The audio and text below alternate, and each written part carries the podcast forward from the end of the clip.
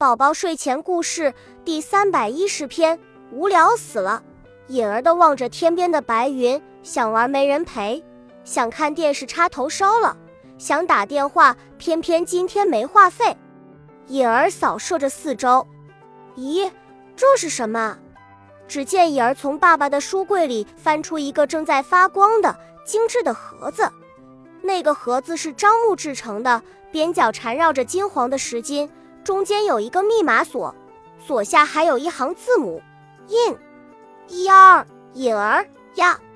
隐儿看到字母吃了一惊，我的盒子，请我的，好古怪的邀请方式。隐儿试着输入锁头上的密码二点二十二，也就是今天他的生日。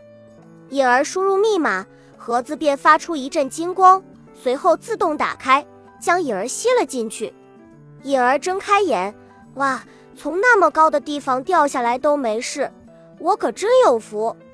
隐儿，有人用力地拍了隐儿一下，隐儿突然感觉好害怕。别怕，那个人走近隐儿，隐儿看了看这个女孩，卷卷的双马尾，粉色的萝莉风短裙，甜美的脸孔，这是隐儿这种普通女孩永远无法得到的美丽。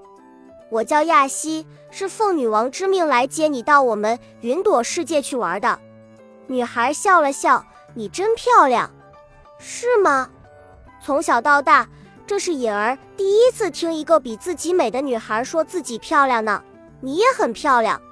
亚西看着颖儿披散的长发、天蓝色吊带裙、雪白的皮肤，你还真奇怪。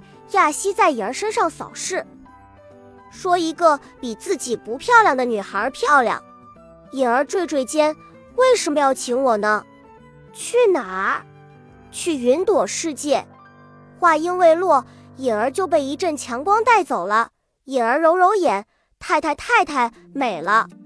眼前云朵做的房子，云朵做的马路，云朵做的树，你们这儿全是云朵。